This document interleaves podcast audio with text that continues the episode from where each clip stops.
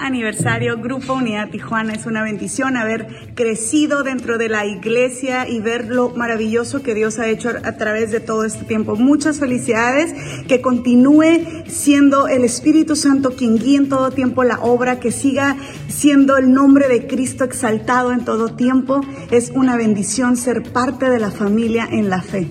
Familia, que Dios sigue extendiendo su gracia, su favor sobre Grupo Unidad, sobre su iglesia. Tenemos un llamado a alcanzar a la ciudad, alcanzar almas para Cristo. Dios les bendiga, sigan disfrutando y sigan recibiendo de las bendiciones que Dios ha derramado. Sus promesas están aún vigentes, está la gracia sobre su iglesia, que sigamos avanzando, que la gloria de Dios continúe siendo mayor. Su gloria postrera será mayor que la primera. Muchas felicidades, Dios les bendiga.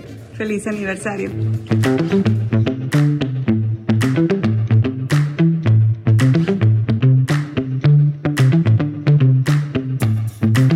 En inglés, hay una frase con la que las grandes empresas y marcas describen la tendencia de los consumidores por buscar lo vintage, lo retro, lo orgánico Back to Basics. Parece que todos experimentamos una curiosa sed por el origen, por lo básico. Pero ¿qué es lo básico? Somos habitantes de un planeta, de un país, de una casa. La palabra habitante se describe como seres que se ubican en un espacio en el que viven. La vida es también una construcción en proceso, la cual vamos construyendo todos los días con nuestras decisiones y acciones. Pero así como una casa es solo la parte visible de la evolución de una fuerte construcción que la sostiene, la manera en que vivimos y que todos ven se sostiene también sobre lo básico, los fundamentos. Nosotros somos el templo de Dios, pero ¿cuál es el cimiento de esta casa a la que llamamos vida? Pablo explica que el fundamento es Cristo, pero también habla de la necesidad de permanecer edificado sobre el fundamento para recibir la recompensa. Esto deja notar que podríamos equivocarnos de cimiento. ¿Sobre qué edificó Jesús su iglesia? Sobre la convicción en él. Jesús dijo, si me amas, obedece mis mandamientos. De modo que en los cimientos está la fe y su palabra, los fundamentos. Buenos días, ¿cómo están? Bienvenidos a todos ustedes a Grupo Unidad. Las personas que nos están viendo en línea, bienvenidos. Qué bueno que están conectados, familia. Y bueno, hoy continuamos con esta serie de enseñanzas que Dios ha puesto en el corazón de nuestro pastor Juan acerca de poner fundamentos para la vida cristiana. Hemos estado hablando acerca del perdón, de la salvación, del arrepentimiento. Y hoy vamos a estar hablando acerca de la oración. todos estos temas son pilares fundamentales para nuestra vida como creyentes, como discípulos, como seguidores de Cristo. Y así como es leer la palabra, la alabanza, la adoración, la oración es esencial en nuestra vida como creyentes. No solamente el orar una vez a la semana o en la mañana por los alimentos. Y mire, me encontré una frase que me llamó mucho la atención de Stanley Jones acerca de cómo define él la oración. Y él dice, la oración es una forma de energía, y aclaro, no hablo de una, una energía de que andamos vibrando alto y eso, sino una energía de, fuerzas, de, de aprovechar el tiempo al máximo. Dice, porque quienes oran no malgastan energías, fuerzas en actividades triviales, en correr en círculo, en precipitarse a toda velocidad a ninguna parte.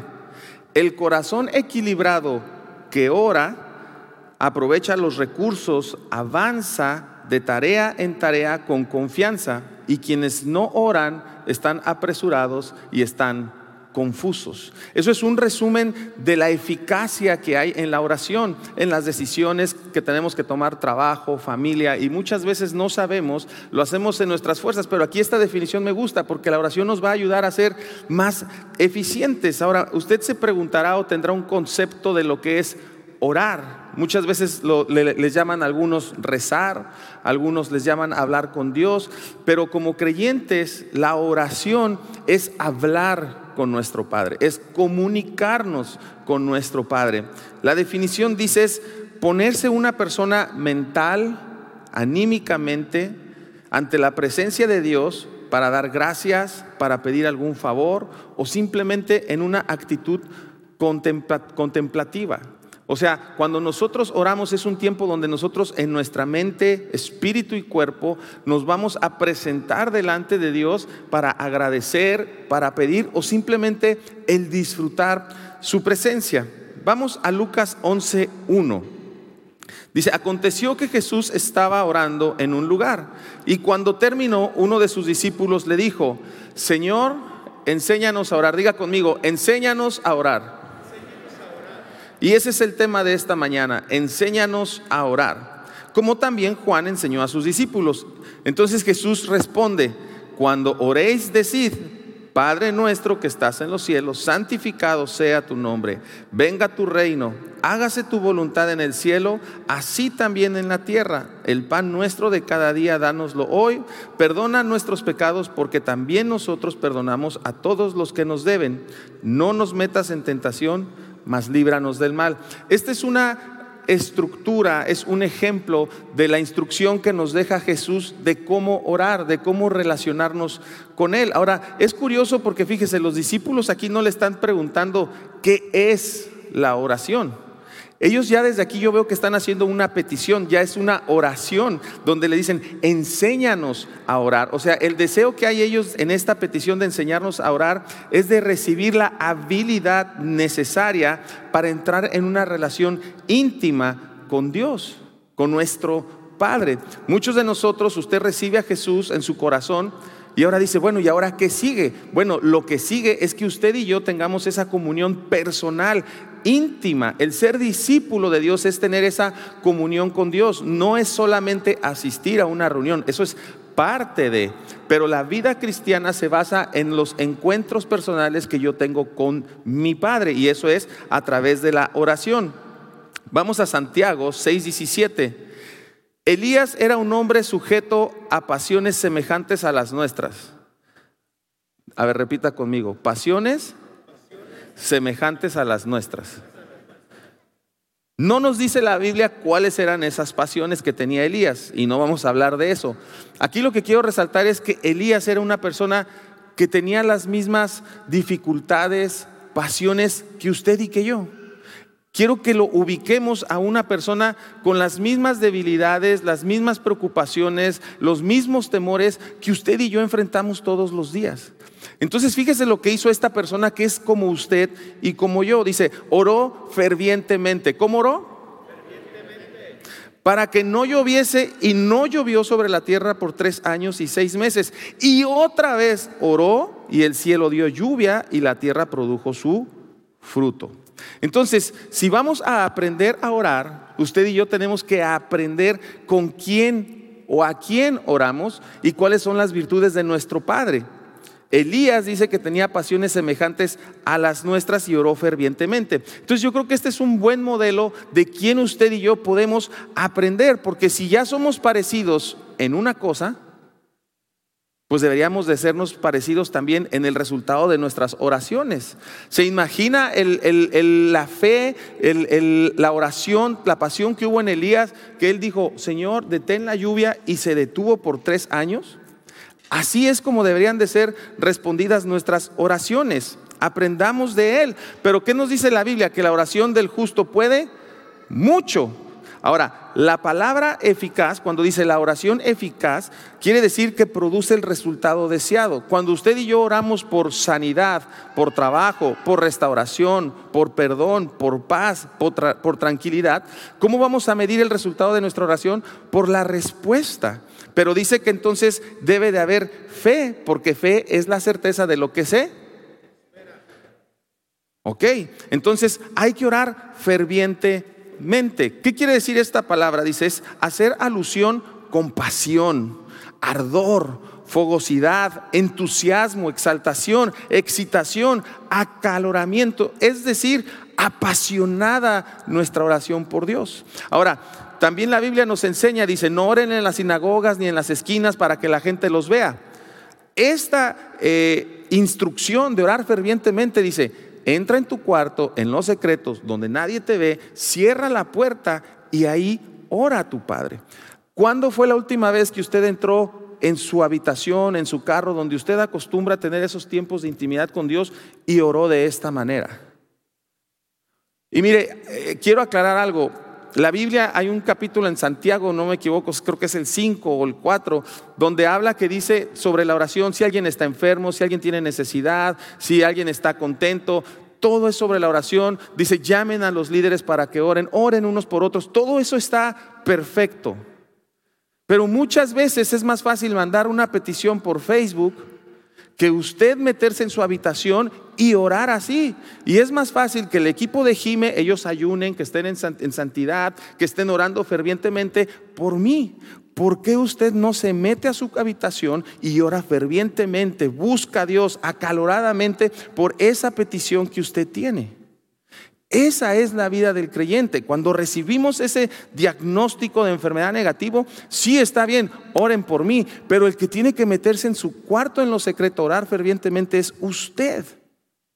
Esa es la relación que tenemos. Yo le voy a preguntar, ¿cuántos de aquí oran en lenguas? Así rápido, ayúdeme, alce su mano. ¡Wow! ¿Ocho? Pablo nos enseña dice, yo soy el que hablo más en lenguas que todo, porque hablar en lenguas es hablar con Dios. Y no voy a hablar ese tema, y Pastor Juan, si por aquí anda, yo creo que esto hay que profundizarlo los miércoles. ¿Cuántos de aquí han recibido el Espíritu Santo? Ok, como la mitad. No voy a meterme en ese tema, pero sí quiero hacer un paréntesis.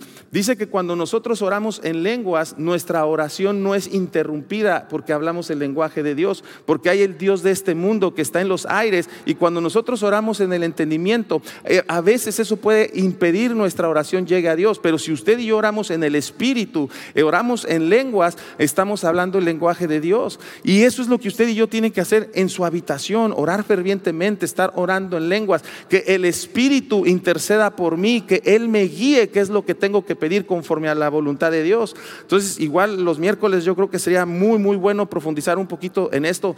Ocho personas hablan en lenguas.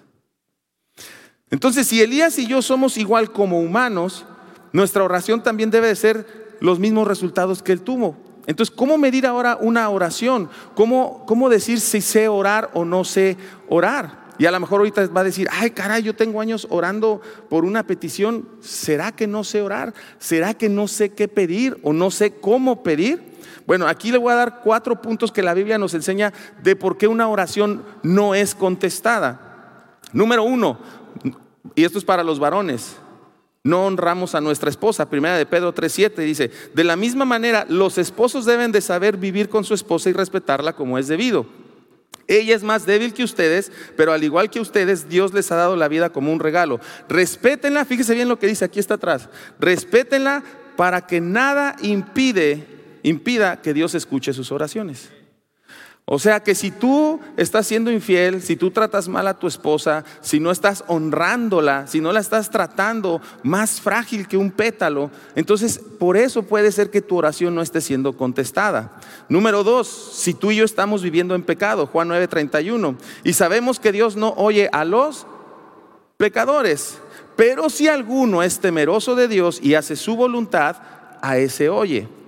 Cuando pedimos equivocadamente, Santiago 4:3, aun cuando se lo piden, tampoco lo reciben porque lo piden con malas intenciones y desean solamente lo que les dará placer. Señor, que ese negocio quiebre, que la vecina, o sea, tú estás orando con una mala intención. Señor, bendíceme para que me pueda ir a apostar al casino. O sea, todo ese tipo de oraciones dice, yo no las voy a, escuchar. Tal vez tú eres orgulloso y hay soberbia en ti, Job 35:12. Si Dios no responde al clamor de la gente, es por la arrogancia de los malvados. Dios no escucha sus vanas repeticiones y el Todopoderoso no les presta atención. Oh, es que yo levanté la empresa, yo puedo solo, yo soy sabio, yo sé manejar las estrategias, yo sé qué decir, aquí el que manda soy yo, a mí nadie me va a decir cómo hacer las cosas. Bueno, dice, ¿sabes qué? En ti hay soberbia, no estás confiando en mí. Entonces dice, yo no escucho tu oración. Y la otra, que yo creo que es la que más en lo personal a veces batallo, la duda. Pero pida con fe, no dudando nada. Porque el que duda es semejante a la onda del mar que es arrastrada por el viento y echada de una parte a otra. Ok, si tú estás orando con dudas, pues no pienses que Dios va a responder. No vas a recibir nada. Entonces, ¿cuántas veces nosotros oramos y a veces estamos orando y bueno, no, me, me voy a desviar del tema, mejor no. Pero bueno, usted y yo tenemos que orar con fe. Si vamos a orar por alguien por sanidad, creyendo que lo va a sanar. No es si es tu voluntad. Él ya murió por usted y por mí en la cruz y por sus heridas fuimos sanos. Él no dijo, oren por la gente a ver si es mi voluntad sanarla. Él dijo, van a orar y van a ser sanos. Tenemos que orar creyendo, creyendo. Entonces Elías tenía pasiones como usted y como yo, tenía las mismas debilidades, pero logró hacer que se detuviera la lluvia. Y encontramos en la Biblia cientos de ejemplos del poder que hay en la oración. Como por ejemplo cuando se detuvo el sol, bueno, que ni siquiera fue el sol, fue la tierra la que se detuvo. O cuando el, romano, el centurión romano le dijo a Jesús que su, que su siervo fuera sano y fue contestado. Elías oró y hubo sequía. Elías oró y hubo lluvia. Eliseo oró, oró, el Jordán se abrió. Elías oró y el alma de un niño volvió a su cuerpo. Moisés oró y ¿qué pasó? Se abrió el mar. Ana oró y nació Samuel. Asa oró, se ganó la victoria. Josafat clamó y Dios alejó a sus enemigos. Isaías y Ezequías oraron y 185 mil asirios fueron muertos.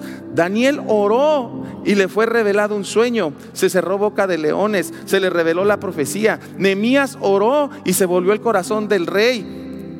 Los apóstoles oraron y descendió el Espíritu Santo. La iglesia oró y Pedro fue libre. La clave de la vida cristiana es la oración. ¿Cuántas oraciones han quedado pendientes por responder? Dios es un Dios que te escucha, que está escuchando cuando estás agobiado, cuando está angustiado, pero te escucha para resolver. Mateo 6, 7 dice, y orando no uséis vanas repeticiones como los gentiles. No piensen que por su parapalabrería serán oídos. No os hagáis pues semejantes a ellos, porque vuestro Padre, ¿tú quién? Tu Padre sabe la necesidad de lo que tienes antes de que lo pidas. Entonces es muy diferente palabrería y vanas repeticiones a una persistencia a estar pidiéndole a Dios, Señor, restaura a mis hijos, restaura mi matrimonio. Yo creo que vas a traer la provisión, yo creo que va a haber trabajo, yo creo que tú me vas a llenar de tu espíritu, yo creo que me vas a ayudar. No es estar repitiendo, es tener la certeza de que va a pasar.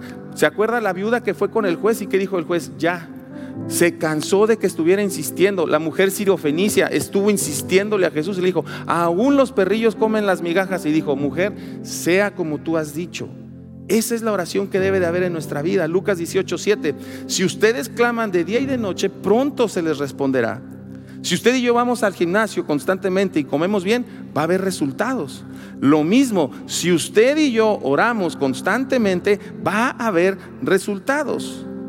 Pero empieza la oración así, dice Mateo 6:9, pero vosotros oraréis así, Padre nuestro que estás en los cielos, santificado sea tu nombre la primera parte de esto es Padre nuestro.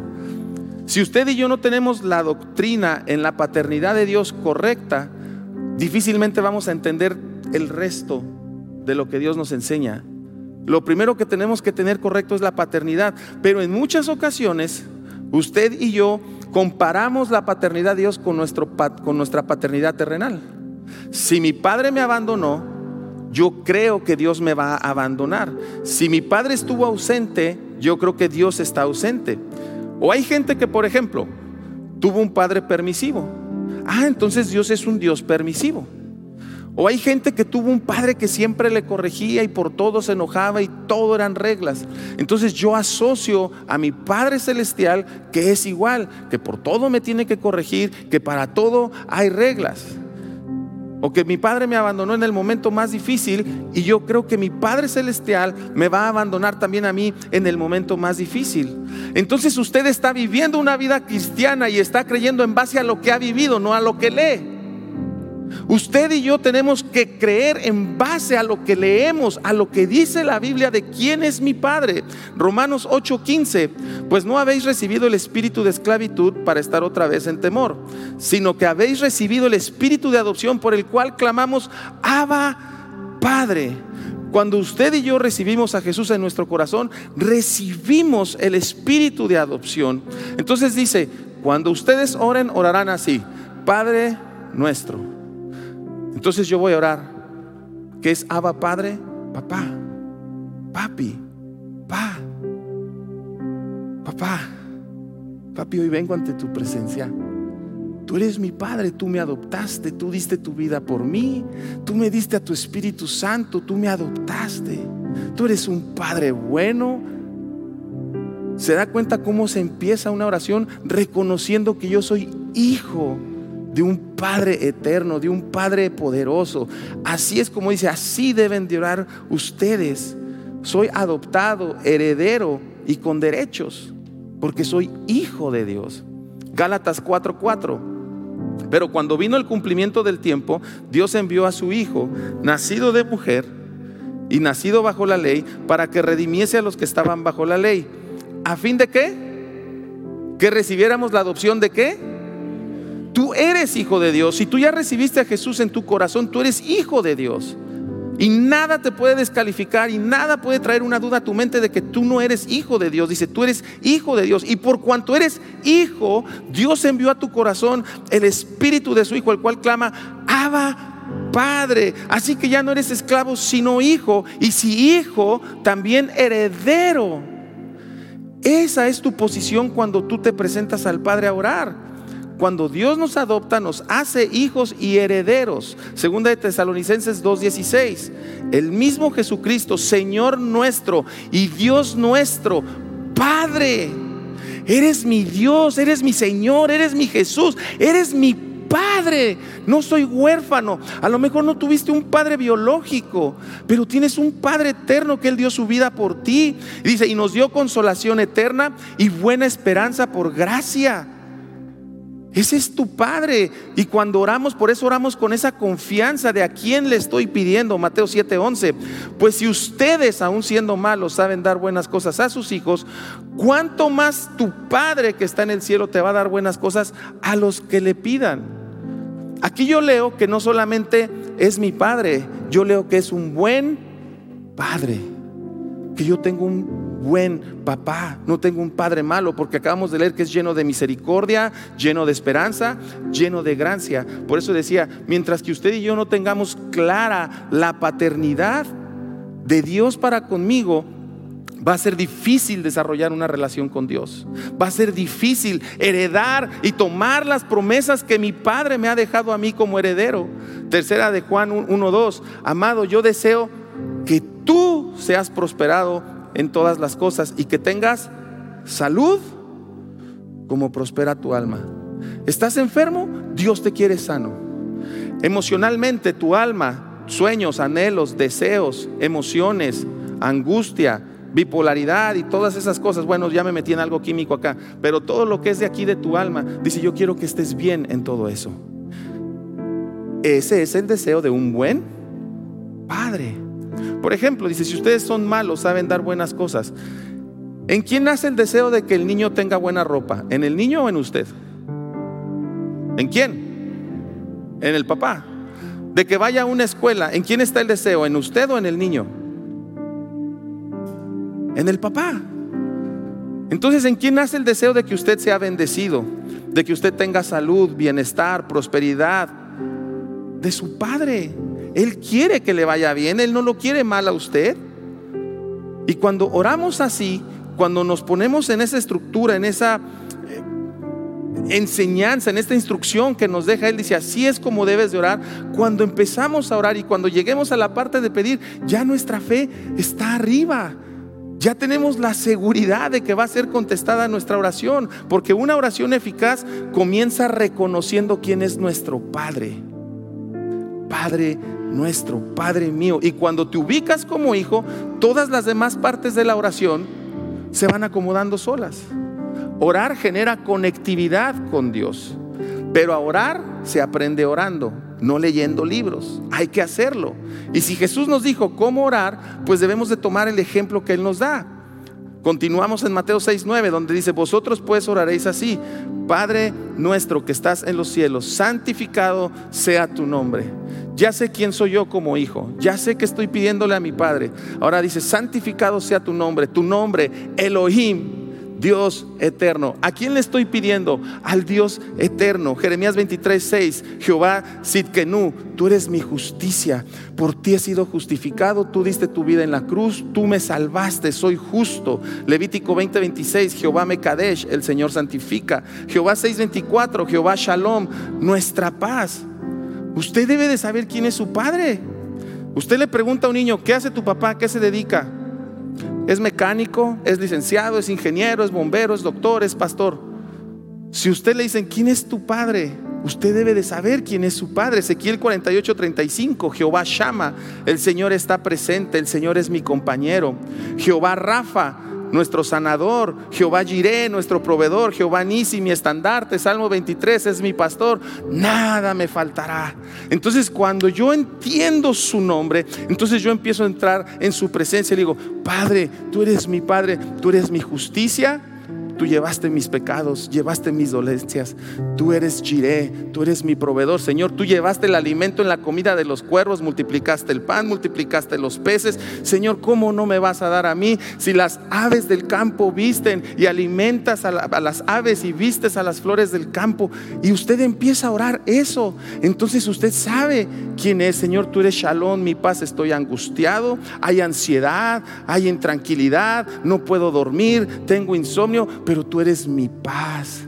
Tú estás conmigo presente todo el tiempo. Se siente solo, tú eres mi compañero. Se siente enfermo, Señor, tú eres mi sanador. Tú derramaste la sangre en la cruz. Y usted va orando, santificado sea tu nombre. Entonces su oración empieza a tomar fuerza, empieza a tomar fe. Y usted ya no ora cinco minutos. De repente ya se dio cuenta y, ay, ya llevo media hora. El pan nuestro, dánoslo hoy. Mateo 6:11. El pan nuestro de cada día, dánoslo hoy. ¿De quién es el pan aquí según a lo que dice? No, no, no. El pan.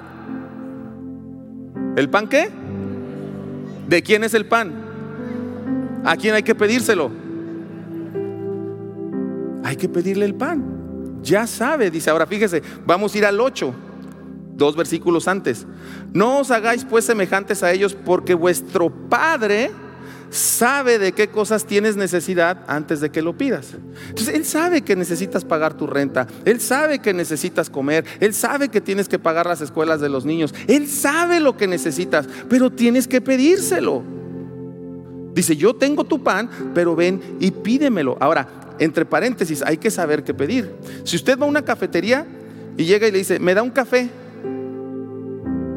¿Qué tamaño?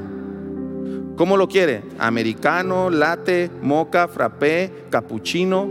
¿Con qué leche lo quiere? ¿De almendra, deslactosado, soya, coco? ¿Con stevia, con esplenda? ¿Con shot o sin shot? ¿Con crema batida, sin crema batida? Señor, dame un trabajo. ¿De qué? De lo que sea. Señor, quiero un trabajo donde yo pueda trabajar de lunes a viernes para que yo te pueda servir. Quiero trabajar a estos horarios. Estás buscando esposo, esposa. Señor, yo quiero un hombre así. Yo quiero una mujer que te ame, que te sirva. Señor, quiero una casa donde yo pueda vivir, donde mis hijos crezcan, porque tu palabra dice que la herencia de los hijos es de los padres. Señor, bendíceme, ayúdame. Y cuando usted empieza a orar con especificación, entonces Dios le va a decir, ah, ya sé qué es lo que quieres. Pero nada más, bendíceme. ¿Para qué quieres que te bendiga? Bendíceme para dar, bendíceme para sembrar, bendíceme para dar. Tenemos que orar con especificaciones. Mateo 6:31, y ya estoy terminando. Ya está, ah, ya está. ¿A qué horas llegaste? Mateo 6:31, no os afanéis. No te preocupes, no te angusties. Calma, tienes un Padre diciendo qué comeremos o qué beberemos o qué vestiremos, porque los gentiles buscan estas cosas, vuestro Padre sabe de qué tiene necesidad. Ahora continúa, mas buscad primeramente el reino de Dios y su justicia y estas cosas serán añadidas. Busca primeramente el reino de Dios, por eso estamos el primer día de la semana aquí. Es domingo, no es el último día de la semana, es el primer día. Por eso venimos y le buscamos. Y fíjese, aquí voy a leerle un poquito porque quiero poner cimientos para que cuando usted salga de aquí y ore, su oración cambie. Salmo 34.1. Bendeciré a Jehová en todo tiempo. Su alabanza estará de continuo en mi boca. En Jehová se gloriará mi alma. Lo oirán los mansos y se alegrarán. alegrarán. Engrandeced a Jehová conmigo y exaltemos aún a su nombre. Busqué a Jehová y qué? Él me oyó. Busque su reino. Busque a Dios. Y me libró de todos mis temores. ¿Tienes temor? busca a Jehová. Los que miraron a él fueron alumbrados y sus rostros no fueron avergonzados. Este pobre clamó y le oyó Jehová y lo libró de sus angustias. El ángel de Jehová acampa alrededor de los que le temen y los defiende. Gustad y ved. Mira, pruébalo, deleítate, experimentalo. Eso es lo que nos está diciendo. Y ve qué bueno es Jehová. Ve qué bueno es tu Padre. Dichoso el hombre que confía en él no en un gobierno, no en un jefe, no en una cuenta de banco, no en una vacuna, el que confía en Él. Pues nada le falta a los que le temen. Los leoncillos necesitan y tiene hambre, pero los que buscan a Jehová no tendrán falta de ningún bien. Fíjese bien lo que dice, de ningún bien. Eso habla de un bien, de un inmueble, habla de cosas materiales, habla de casa, habla de carro, habla de muebles, habla de refrigeradores. Y no estoy hablando de una prosperidad, estoy hablando de lo que Dios dice, de lo que mi Padre me promete a mí. Los que buscan a Jehová, los que buscan primeramente el reino de Dios, el que busca primero y todo lo demás vendrá por añadidura. Dios quiere que usted y yo aprendamos a orar como profesionales, bien pro. ¿Cómo oras? Bien pro. ¿Qué se ora primero? ¿Por qué se ora primero? La estructura de esa oración tiene un porqué, porque va en, un crecimiento. Vas poniendo y diciendo, cuando estás orando se te quita la angustia, se te quita el temor. Salmo 23.1, Jehová es mi pastor. Nada me faltará. Nada, ni salud, ni dinero, familia, nada me va a faltar. ¿Y por qué recalco esto? Porque quiero que cuando tú ores tengas la seguridad de quién es tu Padre. Deuteronomio 8:11. Fíjate, eh, por favor pónganme atención y lean esto cuídate, cuídate, o sea, es, un warning, una alerta, cuídate, ten cuidado de no olvidarte de Jehová tu Dios para cumplir sus mandamientos, decretos y estatutos que yo te ordeno hoy. No suceda, fíjate bien, Dios te va a responder la oración, ¿eh? Dios es un Dios que bendice. Y dice, no sea, no suceda que comas y te sacies, edifiques buenas casas en las que habites, y tus vacas y tus ovejas se aumenten, y la plata y el oro se te multipliquen, y todo lo que tuvieres aumente. Tu negocio, tu trabajo, tu ministerio. Dice, y se enorgullezca tu corazón y te olvides de Jehová tu Dios, el que te sacó de la tierra de Egipto de casa de servidumbre. Quiere decir que cuando Dios empieza a responder tus oraciones, y te empieza a bendecir, existe la posibilidad que te olvides de quién fue el que te bendijo, de quién es tu Dios y de que te vuelvas orgulloso. Él no quiere que nos perdamos y nos volvamos orgullosos. Él desea bendecirnos. Continúa el, el 17. Y digas en tu corazón, mi poder y mi fuerza de mi mano me han traído a esta riqueza. Yo levanté estas empresas. Yo levanté las ventas de este negocio yo levanté este ministerio, yo levanté esta iglesia. Se ten cuidado. Dice, sino acuérdate de Jehová tu Dios, porque Él te da el poder para hacer las riquezas, a fin de confirmar el pacto que juró a tus padres, como en este día. O sea que Él hizo un pacto contigo y conmigo de bendecirnos, de darte el poder de bendecirte en todo. Entonces debemos de tener cuidado de no olvidarlo. Entonces para no olvidarlo, ¿qué hay que hacer? Lo opuesto, reconocerlo. Señor, este cafecito tú me lo diste. Cada persona que entra aquí es porque tú la mandaste. Cada venta que hago eres tú, Señor. Todo lo que estoy haciendo viene de ti, Señor. Entonces, esa acción, esa actividad que tú y yo estamos haciendo, esa disciplina de reconocer que todo lo que estás haciendo, Señor, cada alma que viene a este lugar y te reconoce, es por ti, Señor. Estamos creciendo, es por ti. En la pandemia no me enfermé, es por ti. No te olvides de quién es el que te bendice. Ahora, ahí viene la contraparte. Muchos en esta pandemia económicamente han estado afectados. Y ahora tienes el temor por tu provisión a futuro. Y temes de no tener la provisión que tuviste antes. ¿Quiere decir que otra vez te estás olvidando de tu Dios? Que el que una vez ya te bendijo, que el que te dio la capacidad de producir riquezas, de bendecirte, otra vez estás olvidándote de Él. ¿Por qué tienes miedo del futuro? Si Él está haciendo un pacto contigo y conmigo. Entonces empezamos a reconocer, Señor, tú eres mi proveedor, tú eres Jehová Jireh. Señor, a mi familia no le ha faltado nada ni techo, ni casa, ni ropa, Señor. No le ha faltado nada. Y tú seguirás siendo mi proveedor por los siglos de los siglos y mis generaciones, mi hijo y mi descendencia van a decir, aún en medio de una crisis económica, de una pandemia, mi familia salió adelante, los negocios crecieron, compramos la casa, hubo sustento en mi casa, porque es un pacto que hizo mi Dios conmigo. Esa es una oración eficaz. ¿Verdad que la fe empieza a subir? Y empezamos a confiar en nuestro Padre. Y cierro con esto. Tres bendiciones que Jesús pagó en la cruz. Mire, un minuto cuarenta, súper bien. Por sus heridas hemos sido sanos. Primera de Pedro 2.4. Quien llevó él mismo nuestros pecados en su cuerpo sobre el madero, para que nosotros estando muertos a los pecados, vivamos a la justicia y por cuya herida fuiste sanos. Él llevó nuestra enfermedad, pero nunca se enfermó. La llevó en la cruz. Segunda de Corintios 8, 9.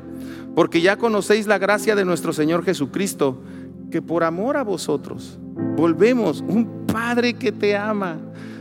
Dice, se hizo pobre siendo rico para que vosotros con su pobreza fuerais enriquecido. Tres cosas. Él llevó tu pecado en la cruz. Y cuando tú te arrepientes, que hablamos eso las semanas pasadas, entonces tú eres, eres justificado y todos tus pecados, todos tus errores han quedado en el fondo del mar. Dice que los arroja del fondo del mar y jamás se vuelve a acordar de ellos. Y tienes vida eterna. Dos, Él llevó tus enfermedades. Y tres, se hizo pobre para que tú y yo fuéramos ricos en todo.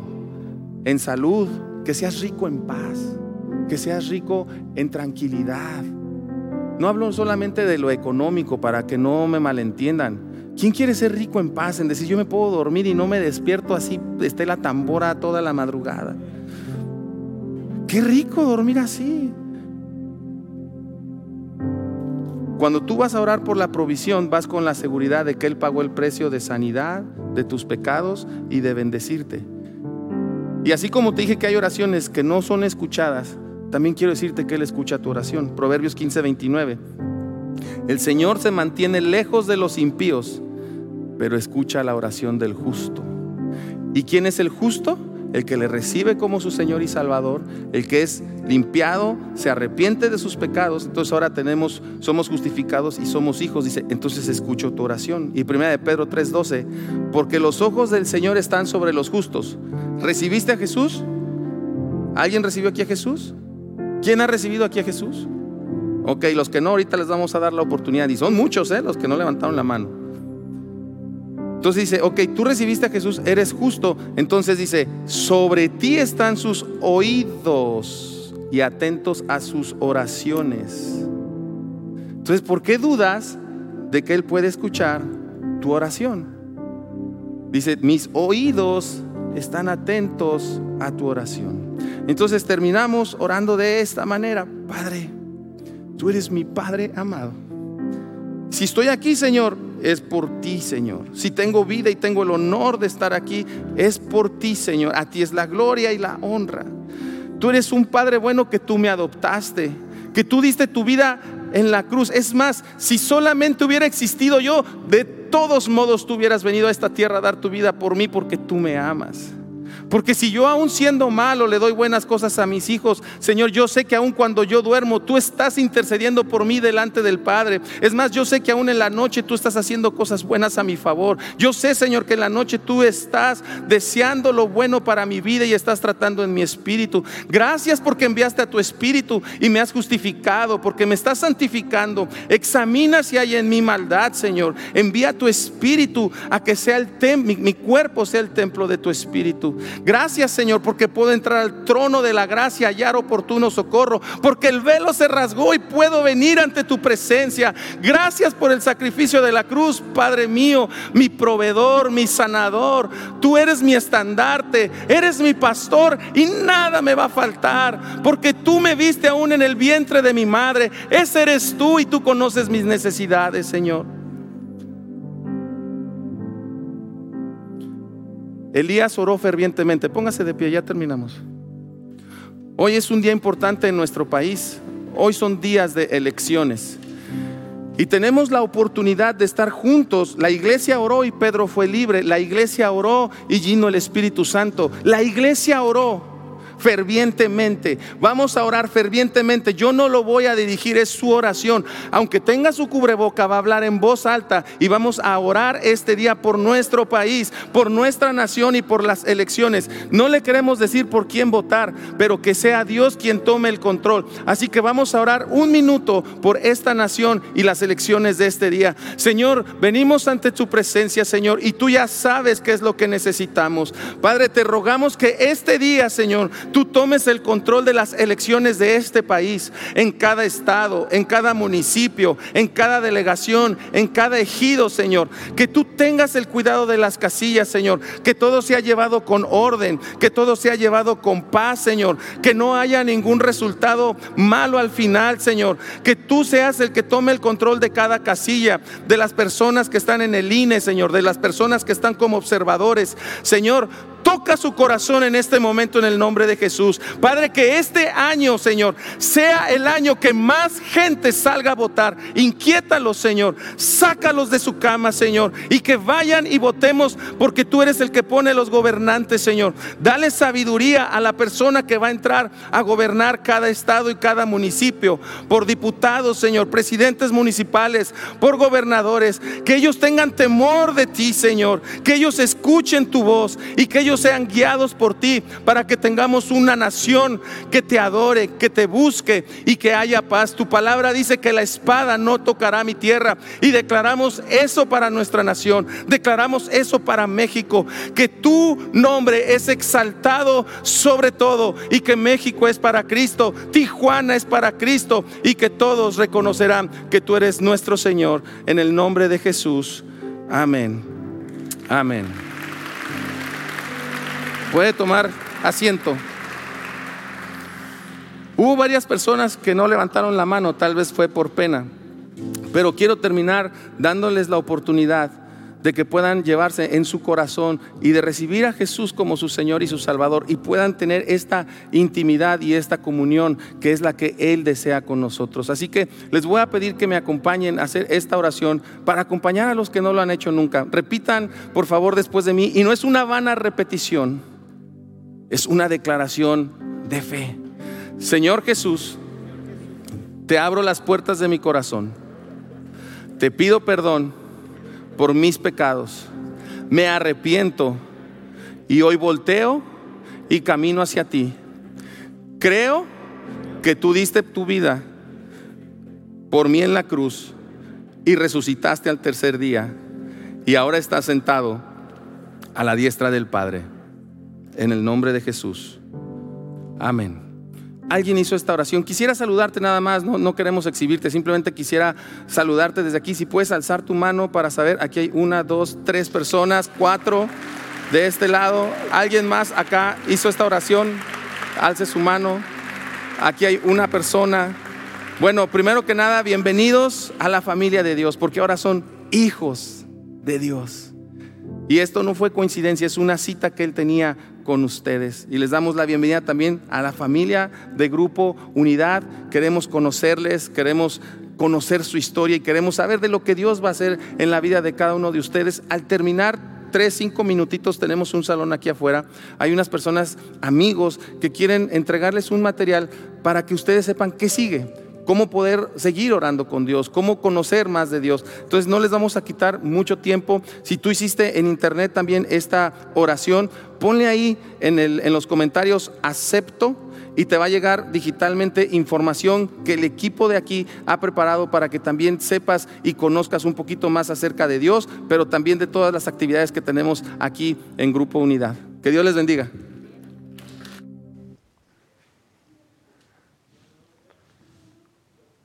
Adiós, gloria a Dios. Qué, hermoso es poder exponer nuestra vida a la palabra de Dios y, ser, y ser eh, confrontados, conmovidos y poder entender el poder de la oración en los hijos.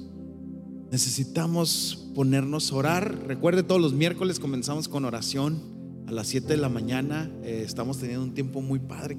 Únase a orar también en comunidad y, y, por la tarde también ya es presencial. Los miércoles estamos teniendo tiempos de oración, estamos teniendo tiempos de adoración.